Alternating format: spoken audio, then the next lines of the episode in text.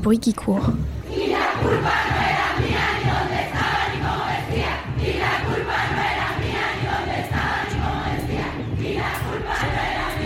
Tu l'entends.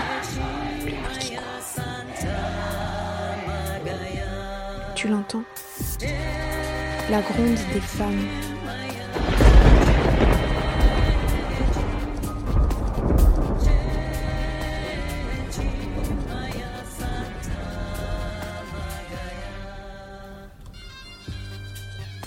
Bonjour et bienvenue à toi. Tu écoutes actuellement Le Bruit qui court, ton podcast féministe internationaliste qui te présente à chaque épisode un pays et une de ses habitantes pour échanger sur ce qui nous lie, ce qui nous oppose, nous oppresse et nous libère en tant que femmes du monde entier. Aujourd'hui, on va pas faire le tour du monde, juste traverser la Manche pour discuter avec Rachel, une Anglaise de 26 ans qui vit à Londres. Salut Rachel. Salut. Merci beaucoup de participer au bruit qui court. Pour faire une présentation rapide, le Royaume-Uni, c'est la cinquième économie mondiale, un pays européen mais pas de l'Union européenne, si le Brexit, une monarchie parlementaire, une queen super badass, un taux de chômage à même pas 5% pour 66 millions d'habitants, dont un peu plus de 33 millions de femmes. Et fun fact, pour celles et ceux que ça intéresse, tous les British réunis consommeraient plus de 163 millions de tasses de thé par jour. Après ces informations capitales, abordons le vif du sujet. Pour commencer, on peut se dire que les pays d'Europe sont sensiblement similaires en matière de droits des femmes. Autant en France qu'au Royaume-Uni, on a le droit d'avorter, d'ouvrir un compte bancaire, de divorcer, de voter. Oui, je sais, c'est complètement dingue. Et je sais pas pour vous, mais moi, dans mon imaginaire, le Royaume-Uni, c'est un pays bien plus progressiste que la France. C'est peut-être dû à des souvenirs de mon voyage à Londres, où à l'époque j'avais été choquée dans le bon sens du terme de voir que les femmes pouvaient se balader comme elles l'entendaient dans la rue, sans que personne ne les importune. Qu'elles soient en mini-jupe, en talons très hauts ou en burqa intégral, personne n'en avait rien à faire. Aucun regard déplacé. J'avais trouvé ça absolument merveilleux. On est donc sur un harcèlement de rue niveau zéro chez les Anglais. De quoi nous laisser rêveuses la prochaine fois qu'on changera de trottoir en rentrant de soirée, parce qu'il y a un mec qui nous suit, ou qu'on baissera la tête quand on se fait traiter de salope pour ne pas avoir répondu à de gentilles sollicitations masculines. Anyway, au-delà de ça, l'Angleterre, c'est quand même 1870 femmes assassinées par leur conjoint ou ex entre 2000 et 2018 selon The Guardian. Une petite moyenne sympa donc, qui amène les violences domestiques à tuer quand même 15 fois plus que le terrorisme. En plus, le chiffre s'élève à 6000 femmes mortes si on prend en compte les suicides forcés. Donc pas de quoi être jalouse en France apparemment. Euh, de notre côté, on a dénombré 149 femmes assassinées en 2019. Et là, en 2020, à l'heure où je vous parle, on en est déjà à 5. Donc euh, ça va, on reste en course. Petit bonus, une étude universitaire anglaise a montré que lors des Coupes du Monde de football, les violences faites aux femmes par, le, par leurs conjoints bondissent de 38% après chaque match perdu et seulement 26% en cas de victoire, de quoi devenir de ferventes supportrices. À part ça, on remerciera les suffragettes d'avoir lutté comme des malades, d'avoir été emprisonnées, torturées et parfois tuées dès les années 1800 pour obtenir le droit de vote en 1918, ce qui ouvrira la voie aux Françaises notamment, qui auront accès aux urnes en 1944. Niveau salaire, on était en 2019 sur un bon fossé de 17% d'écart entre les femmes et les hommes euh, au Royaume-Uni. Ça reste un peu mieux que nos 22% français. En tout cas, si je vous donne ces quelques chiffres généralistes, c'est pour poser un peu le décor, voir d'où on part et ce qu'on peut mettre en commun. Parce que malgré ce peu de différence en matière d'égalité sur le papier, on a quand même beaucoup de choses à revoir dans les faits en France, notamment en ce qui touche à la gynécologie obstétrique, mais on y reviendra plus tard. Donc euh, Rachel déjà, qu'est-ce que tu penses de tout ça? Est-ce qu'il y a des choses qui te parlent? Est-ce que ça correspond à la réalité que toi tu connais? Bah, Pour le harcèlement de, de rue, ça, ça me parlait beaucoup en fait. C'est vrai qu'en France, euh, je dirais que c'est pire. Avec mes amis, quand on part en France pour une vacance ou je sais pas quoi, on dit toujours que ça va être euh, un peu l'enfer avec les mecs. l'enfer. Mais on sait qu'il y a des mecs toujours qui vont te parler dans la rue, ils vont te harceler. Mais ça existe en Angleterre. Je dis Ok. pas que ça existe pas. euh, C'est sûr que ça arrive très souvent quand même. C'est juste c'est encore pire ici en France. Ok, c'est peut-être euh, mon point de vue du coup dans, dans une grande ville comme Londres. euh. Ouais, peut-être c'est ça. euh, je- ouais, je sais pas. C'est plutôt peut-être dans les boîtes de nuit en Angleterre et pas dans la rue toute seule. Euh, mais c'est sûr que j'ai j'ai eu ça en France et en Angleterre. Parce que est-ce que c'est quelque chose de hum, une espèce de rengaine où on dit euh, rentre pas toute seule le soir, euh, fais-toi raccompagner. euh? Oui, oui, mais ça, on dit ça tout le temps à Londres. C'est sûr, si tu vas prendre le métro, par exemple, il faut faire gaffe, trop tard. Mais ouais, je pense que c'est plus accepté ici. Quand les mecs, ils te harcèlent dans la rue, c'est euh, c'est pas un grand truc, c'est c'est accepté, c'est normal. Mais en Angleterre, c'est vraiment cho- choquant. Oui, en Angleterre, on fait la différence du coup entre le harcèlement et la drague. Ouais, oui, c'est vrai. Oui, alors que là, ça reste encore un peu flou pour, euh, pour euh, certaines personnes, euh, la, la différence. Et donc, toi, t'es arrivé euh, en France et t'as vécu à Clermont pendant combien d'années déjà Euh, C'était trois ans au total. Ok. Pendant tes années ici, est-ce que tu te souviens du, du premier souvenir que tu aurais où tu t'es dit Ah, ok, donc ici ça va être différent pour moi par rapport au Royaume-Uni? Genre une, une différence euh, en tant que femme de, En tant de que traitement? femme. Ah, c'est intéressant. Bah, peut-être c'est ça, en fait. euh, c'est dans la rue. C'est les mecs qui, euh, qui te suivent et qui te parlent. Et quand j'ai commencé en France, euh, je parlais pas trop français. Donc c'était même plus stressant parce que je savais pas ce qu'ils disaient. Ah ouais, tu, tu te demandais où est-ce qu'ils voulaient aussi, non? Ouais, ouais, ouais, c'est ça. Et si les gens me parlent, si c'est les mecs, c'est sûr qu'ils aiment bien me, me, me demander où je- d'où je viens. Et c'est une grande blague de parler en anglais. Est-ce que tu dirais qu'au Royaume-Uni, euh, le mouvement féministe, il est comme euh, dans, dans le monde en ce moment en train de vraiment euh, prendre de l'ampleur ou c'est quelque chose qui, voilà, pour toi, qui est assez constant ou même qui régresse? Non, je pense que le mouvement féministe en Angleterre, ça, ça augmente. Peut-être plus qu'en France. Je pense qu'il y a trois ans, quand j'étais en Angleterre, ça avait déjà vraiment commencé. Je parlais avec tous mes amis. Et en France, pendant les trois ans que j'étais là, je l'ai vu euh, de plus en plus, ce qui est bien. D'accord. Et toi, tu te rappelles de ton, de ton premier souvenir où tu t'es dit, euh, ok, là, je me rends compte qu'en tant que femme, je subis une discrimination et euh, où tu es devenue un peu féministe, ton premier souvenir? Ah, en Angleterre ou? Oui, en Angleterre. Ok. Euh, bah, peut-être c'était. Je me souviens quand j'étais. J'ai dû avoir 11 ou 12 ans. Et j'étais à Londres pour la première fois avec mes amis. Et je me souviens, il y avait un mec, euh, il a essayé de toucher ma, une amie. Et c'était tellement choqué, on ne savait pas quoi faire, on était très jeunes. Et euh, je pense que peut-être c'était ça, la Ouais. première fois que je me suis dit, euh, mais pourquoi Pourquoi ils en font ça? Tu m'étonnes. un bel exemple. Du coup, avec euh, toi, on va aborder euh, donc un thème spécifique. Mhm. Dans le bruit qui court, c'est ce qu'on va faire à chaque épisode. Et on va aborder toutes les deux euh, le thème de la contraception et de la gynécologie en général, comme je le disais tout à l'heure. Donc je sais pas si certains et certaines d'entre vous ont eu l'occasion de lire euh, Le cœur des femmes de Martin Winkler, mais ce livre a juste révolutionné ma manière de comprendre les violences obstétricales et de réaliser que j'étais pas folle quand je me sentais au fond du seau après chaque consultation chez la gynéco. Donc entre paternalisme et réelle agression sexuelle, les femmes françaises ont commencé à parler et à donner leur témoignage sur ces pratiques gynécologiques, notamment sur le Tumblr Paye ton utérus.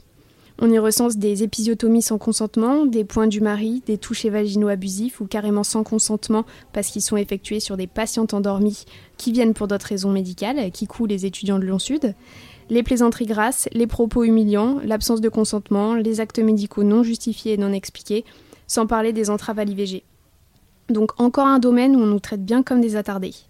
Mais dans son livre, Martin Winkler évoque les consultations gynéco à l'anglaise. Et là, grosse révélation. Au Royaume-Uni, les femmes n'ont pas besoin d'être dans cette position de soumission et d'humiliation totale qu'on nous a imposée comme une norme en France, c'est-à-dire les jambes écartées sur des étriers en fer gelé, les fesses à l'air. Non, non, elles, elles sont tranquillement allongées sur le flanc, un drap posé sur leur corps pour protéger leur intimité, et elles ont le droit à un examen gynéco du coup beaucoup moins intrusif et beaucoup moins douloureux. En France, on n'a jamais remis en cause cette manière de procéder, on nous a dit de serrer les dents, que c'était obligatoire, que c'était même une bonne chose pour nous, point. Alors qu'il n'y a aucun avantage médical démontré à effectuer ces examens de manière entre guillemets normale plutôt que à l'anglaise, à part bien sûr le confort du praticien de santé. Donc Rachel, toi, euh, com- comment ça, ça s'est passé pour toi? Comment ça se passe euh, au Royaume-Uni et, euh, et en France si tu as eu des consultations en France? Ouais. Ben, moi, j'ai eu les consultations en France et en Angleterre. Et pour moi, j'ai trouvé qu'il y a vraiment quatre choses qui sont différentes entre les deux pays. Donc le premier, c'est qu'au début de la consultation, ils vont vous demander euh, est-ce que vous souhaitez quelqu'un pour faire l'accompagnement pour l'examen médical? Donc chaque fois, tu as la question, tu as une option d'avoir quelqu'un d'autre dans, le, dans la salle. Euh, en France, du coup Non, en Angleterre. Ah, en Angleterre, d'accord. Ouais, ouais, Je me disais, ah bon, là, j'avais demandé. non, non, pas dans ça, c'est tout en Angleterre. tu as la question et euh, c'est ton droit, en fait, d'avoir quelqu'un si tu n'es pas à l'aise ou juste pour pourquoi pas. Mais quelqu'un du coup de ta famille ou non, bah oui, soit ça ou un, un, autre médecin ou un infirmière. Juste une troisième personne dans la salle. Ouais, juste pour te mettre à l'aise en fait. Oui, et puis euh, si jamais il y a une agression, bah, au moins bah, il y a un témoin quoi. Ouais. Donc euh, au début de chaque consultation, il y a cette question-là. Et après, euh, le truc pour moi, c'était le plus important, c'est qu'il y a un rideau. Chaque fois que vous allez avoir une consultation, vous vous enfermez par le rideau et après, je, on se déshabille, on s'allonge et on se prépare. Et pour moi, ça, c'était le truc le, plus important. C'est juste un moment pour se préparer. C'est juste pour euh, penser, se réfléchir un peu. Et après, je pense que je trouve que ça change un peu le contrôle. Parce que après, c'est moi qui invite le médecin à entrer. Oui, c'est toi qui lui dis je suis prête. Donc le médecin dit ouais, est-ce que vous êtes prête? Est-ce que je peux entrer Et c'est le, c'est le patient qui peut dire oui ou non. Mm. Et après, comme tu as dit, il a le, drap que vous pouvez mettre sur vos hanches juste pour, euh, juste pour être plus à l'aise. Et finalement, comme tu as dit, il a la position, euh, on pas les, les étriers en Angleterre, je les ai jamais utilisés. Ouais, ça a dû être un choc euh, quand tu es arrivée en France euh, pour ta première consultation. Je savais pas comment faire, quoi. Mais qu'est-ce que c'est? Donc oui, pour moi, c'est le rideau, surtout, qui, euh, qui est important, juste pour maîtriser la situation et pour avoir le contrôle, je pense par exemple, quand tu dis je savais pas quoi faire, mm. enfin, je veux dire, je ne sais pas exactement, mais donc c'est que au Royaume-Uni qu'il y a ces, euh, ces, consultations comme ça ou Parce que moi j'ai l'impression que dans le monde entier on a les étriers et que ah. vous, vous les avez pas. Donc euh, ah, tu avais déjà eu connaissance des étriers avant ou euh, tu, oui. tu l'as découvert en mode. Bah non, non, je les ai vus dans, bah, dans les, les, films en oui, fait. j'allais dire rien que dans les films. Ouais, c'est ça. Donc peut-être aux États-Unis il, les a. Ouais. Mais je pense que c'est un, un peu ancienne. Donc en Angleterre on a on a changé. Merveilleux. on parlait aussi, euh, avant l'enregistrement, on avait parlé des, des, stérilés. Euh, hmm. Du coup, moi, je voulais juste revenir rapidement dessus. Euh, donc, ça fait partie de nos moyens de contraception, le stérilet en cuivre ou hormonal. déjà, juste pour rappeler qu'en en fait, on appelle ça un DUI, donc un dispositif intra-utérin. Je crois qu'on dit UID en, en anglais, non Je sais plus comment. IUD. IUD. Mhm. Donc en fait, pendant des années en France, on a appelé ça stérilet parce que on nous a fait croire que ça nous rendait stériles. Donc il faudrait aussi changer le vocabulaire et vraiment utiliser euh, le vocabulaire de DIU parce que donc euh, pour casser cet imaginaire collectif qui fait qu'on nous a dit euh, euh, je vais pas vous mettre de stérilet parce que ça va potentiellement vous rendre stérile. Donc je vous pose pas de stérilet tant que vous n'avez pas fait d'enfant. Parce que bien sûr une femme doit d'abord enfanter pour, avoir le droit d'obtenir la contraception qu'elle veut ensuite. Par rapport à, à ce dispositif-là, toujours dans le cœur des femmes, le livre que j'évoquais tout à l'heure, on découvre l'existence de la pince de Pozzi, donc euh, c'est euh, une grande pince en fer dotée de deux crochets bien pointus qui sont utilisés en gros pour ouvrir le col de l'utérus et insérer le, DIU. Et bien sûr, bah, ces, grands crochets pointus, ils blessent les femmes et ils engendrent des grandes douleurs. Ils augmentent aussi le risque d'infection après la pose. Donc cette pratique, elle est jugée obsolète par des gynécos comme Martin Winkler, mais encore trop largement utilisée en France pour la pose de DIU. Aujourd'hui, il n'y a aucune justification médicale à ça tout le matériel, de toute manière, d'une manière générale, comme on l'évoquait pour les étriers, euh, il est à revoir. Je vous conseille euh, sur le sujet d'écouter le podcast de Charlotte Bien-Aimée, un podcast à soi, qui s'appelle le, gynécologue et la sorcière, où justement on nous interroge sur ces instruments complètement dingues quand on y pense, que ce soit les étriers, les spéculums en métal, euh, la pince de Potsy, et en fait on se rend compte qu'on parle de progrès et de, confort dans tellement de domaines dans la société et que rien n'est jamais fait au niveau gynéco pour qu'on arrête de souffrir autant. Donc on se pose la question, je vous laisse méditer sur, euh, euh, ce sujet et je vous renvoie encore une fois au podcast à soi qui donne quelques pistes avec bien sûr on s'en doute euh, une bonne base de domination patriarcale qui est exercée sur le corps des femmes. Pour revenir sur cette pause qui peut être douloureuse, on en a déjà parlé précédemment, mais toi, tu as des expériences aussi par rapport à ça Ouais, bah, c'est juste en Angleterre, j'ai eu deux stérilets qui ont été mis en place et bien sûr, ça fait mal, mais pas trop.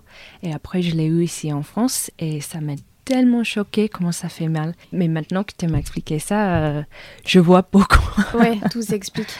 Ah bah oui, c'est euh, vraiment ça m'a choqué énormément. C'était beaucoup plus douloureux qu'en Angleterre.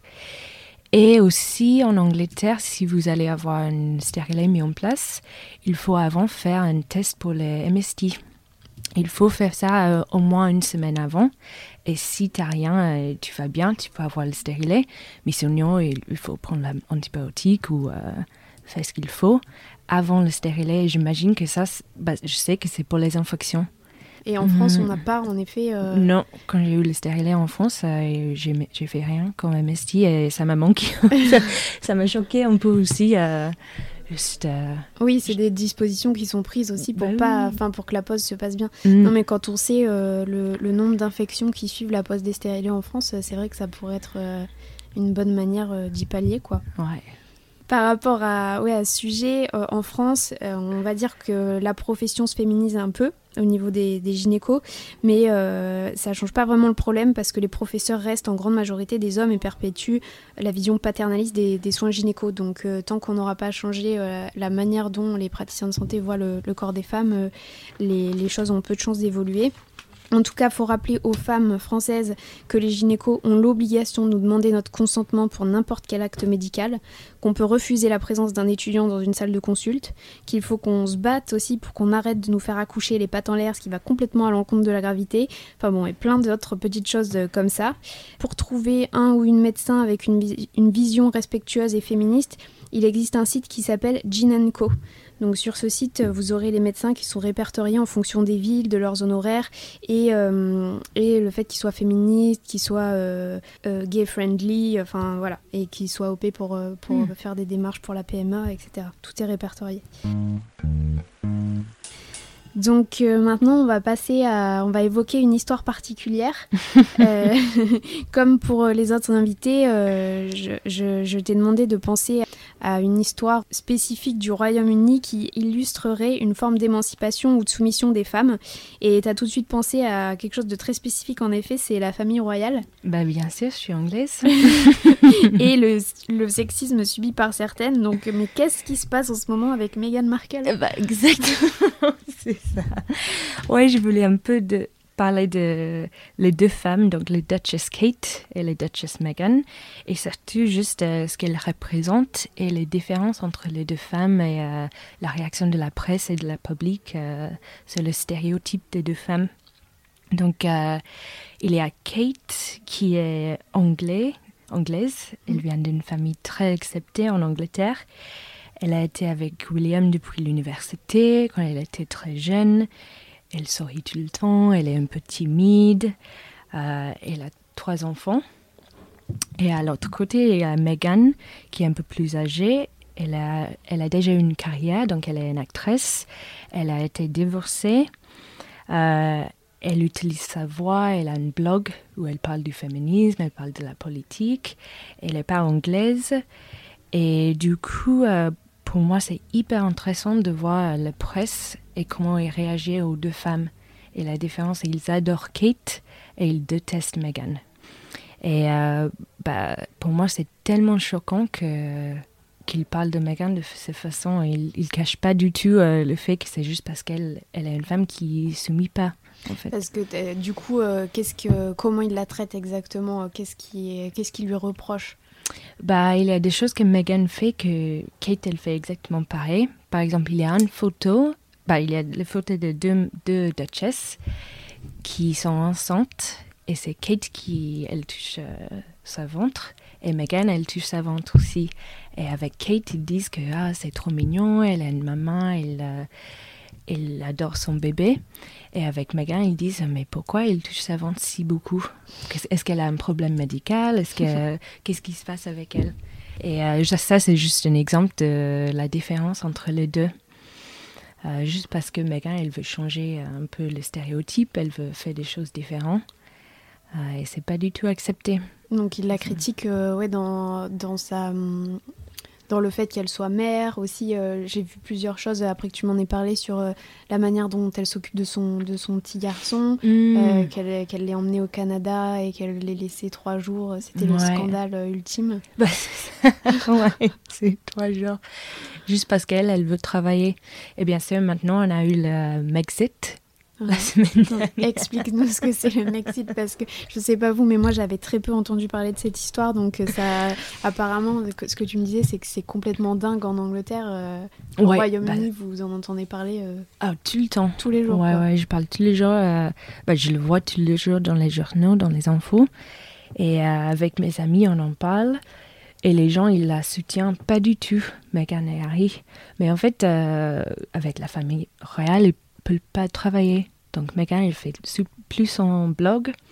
Elle est plus d'actrice, elle est juste maman pour ses enfants. Et le fait qu'elle veut travailler, elle veut gagner l'argent, elle veut avoir l'indépendance. Euh, dans la presse, ça c'est hyper négatif et euh, donc c'est pour ça qu'elle échappe euh, en Canadie. ok, parce que donc oui, elle veut juste avoir sa propre vie en fait, donc ça c'est pas accepté. Et, euh, et donc elle, elle a décidé de, ouais, le Mexit, c'est euh, elle, elle part au, au Canada, elle part Ouais, vivre au Canada. C'est ça. Et ils poursuivent la presse aussi. Et du coup la réaction du prince euh, Harry, ça a été de, Ben, il la suit aussi. il l'a su. ouais. Ouais, ouais. Harry et Meghan, ils partent de la famille royale pour rester en Canada et pour faire leur propre vie, en fait. Mais, Ouais. mais du coup, le fait qu'ils partent de la famille royale, ça veut dire euh, concrètement, ça veut dire quoi? Bah, je pense qu'ils ont, ils, ils ont, ils vont essayer de faire moitié-moitié. Donc, la vie à Canada, la vie indépendante, ils vont faire ce qu'ils veulent, euh, travailler. Et après, il y aura une vie en Angleterre où ils vont soutenir la famille royale et le travail que la reine fait. euh, essayer d'être là toujours avec eux. Et pourquoi c'est si important du coup euh, Enfin, parce que je pense aussi à Lady Diana qui était euh, Mm. euh, adorée, enfin, euh, peut-être au même titre que Kate, je, je sais pas enfin, si, c'est comparable. Mais en fait, pourquoi il y a, y a ce focus sur les, les femmes comme ça de, Mm. Bah oui, de la famille royale? Qu'est-ce que- qu'est-ce qu'elles ont en fait Qu'est-ce qu'il faut qu'elles prouvent? Ouais, c'est ça. Je pense que, bah, vu que la presse qu'il adore Kate, il veut qu'elles sont des, des bonnes mamans et des, bons, des bonnes femmes, en fait. Des bonnes femmes. en français, c'est super péjoratif, mais bon, Ah c'est oui. c'est un peu Bah à oui. propos quoi. exact. Ouais, juste être là pour euh, William qui va être le roi. Et pour moi, ça, ça m'a montré. euh, je pensais qu'on allait bien avec le féminisme, mais peut-être pas en fait. Ça m'a choqué que c'est vraiment pas accepté qu'elle veut sortir. euh, Parce que pour Mm. les autres femmes d'Angleterre, c'est tout à fait accepté qu'elles veulent travailler. Bah oui, exact. veuillent, pardon, travailler. C'est et- juste les femmes euh, qui sont des stars, si tu veux, où euh, on ne le voit pas encore, on l'accepte pas encore, la société. Et c'est la société, enfin, tu trouves que c'est euh, une critique de tout le monde en général ou que c'est les hommes qui l'acceptent moins? Enfin, qui est-ce qui Mm. critique en fait? Ouais, c'est une bonne question. Parce que bah, entre moi et mes amis, on, on pense que c'est très bien. Je connais beaucoup de gens qui pensent que c'est trop cool ce qu'ils font, et ce que ça représente aussi. Le fait qu'ils veulent prendre cette étape et avoir une nouvelle façon d'être royal, si tu veux.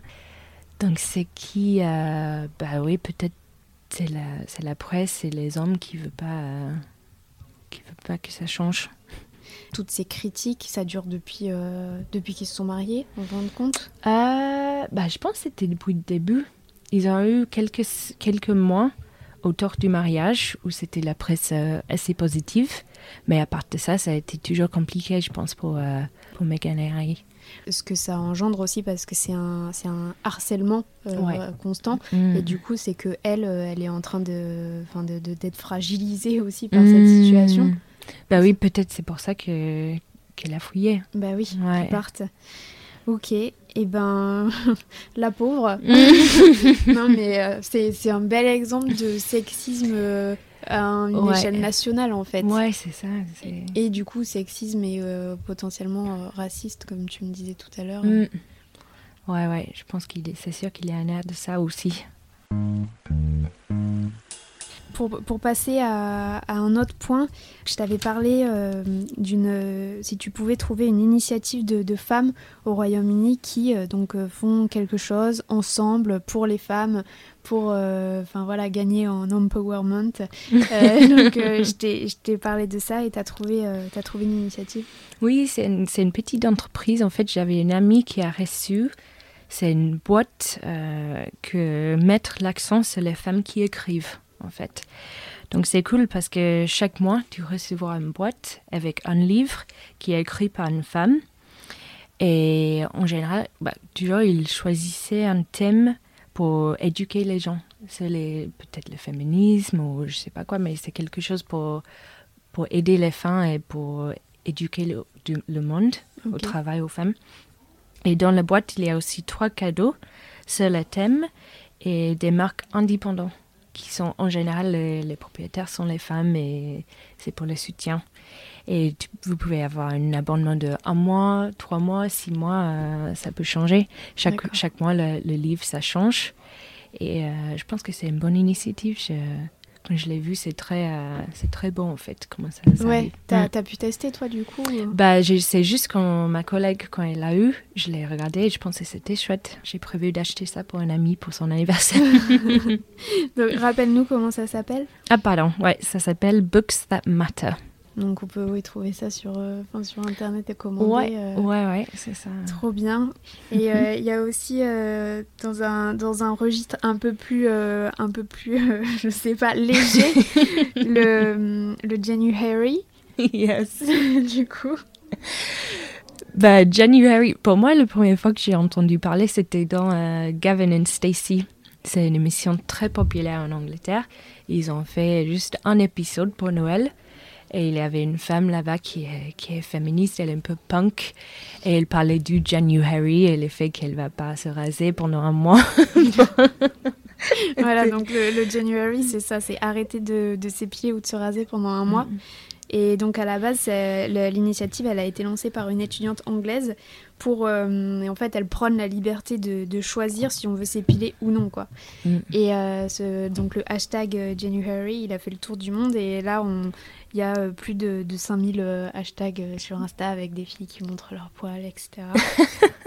c'est trop cool. Ouais, c'est trop cool, ouais. Et quand je regardais ça, j'ai aussi vu que la première pub qui montre des poils de femmes à la télé, ah. c'est Billy les rasoirs Billy. Ouais. voilà. Euh, euh, c'est anglais apparemment. Et donc euh, une pub avec des, un, rasoir qui rase des poils. C'est quand même incroyable parce que nous on voit, on voit que des rasoirs qui rasent des gens qui sont déjà épilés. Donc ça m'a fait un peu drôle. Et, et du coup, ouais, c'est c'est une bonne manière par la publicité de, de, de faire avancer ces, ces sujets-là aussi. Ouais, c'est cool. Je, je, me souviens avec ces pubs. Euh, je sais pas si je l'ai vu dans, sur la télévision. Je pense que c'est juste en ligne. J'ai vu euh, sur les hashtags et tout. Est-ce que vous aussi, euh, dans les pubs pour les, les, les, serviettes hygiéniques, vous avez du, du faux sang bleu qui coule euh, sur les serviettes? Oui, oui, oui. c'est déjà ça. C'est jamais rouge. Ouais. Et euh, enfin, je sais pas, je, je, pense que oui, ça doit être pareil au Royaume-Uni, mais il y a cette pub de serviettes hygiéniques D'ailleurs, on doit dire serviette périodique, mais bon, passons. Où euh, où il y a plus cette histoire de sang bleu, mais où il y a des, des vulves en fait représentées par des petites fleurs qui ouais. ouais, c'est toujours comme ça. Donc ça, c'est très délicat, très joli. Oui, mais c'était déjà bien de, de, montrer, de faire des petites métaphores comme ça. Et euh, cette pub, bah, il y a eu des pétitions pour qu'elle soit retirée parce que c'était ah. vulgaire. Donc, euh, waouh. Ouais. Ok. je te dis en France, hein, après, je sais pas. Ah waouh, ok, je savais pas ça. Et oui parce que faut pas abuser quand même. C'est un peu choquant de voir une petite fleur. Pour euh, la, dernière partie, euh, je t'avais demandé euh, une chanson que tu aimes bien d'une artiste, d'une artiste femme qu'on va écouter tout de suite. Du coup, qu'est-ce que tu as choisi? Donc moi j'ai choisi Florence and the Machine. Et la chanson, ça s'appelle Hunger. Je pense qu'elle l'a écrit quand elle avait à peu près 17 ans. Et au début, c'était, elle parlait de le trouble de l'alimentation. Et maintenant qu'elle est plus âgée, euh, et ça parle plutôt de la carrière, le fait qu'elle a faim de faire plus avec sa vie. Et euh, moi, je le trouve intéressant. Et eh ben, on écoute ça. Je te remercie beaucoup, Rachel, d'avoir pris le temps de partager tout ça avec nous. Merci, merci à toi. et merci euh, à vous, à vous tous et vous toutes d'avoir écouté. Je vous dis à bientôt pour qu'on entende ensemble le bruit qui court.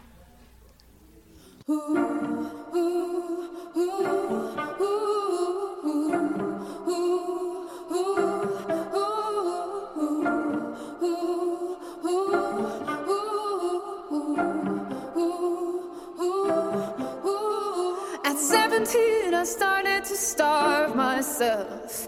I thought that love was a kind of emptiness.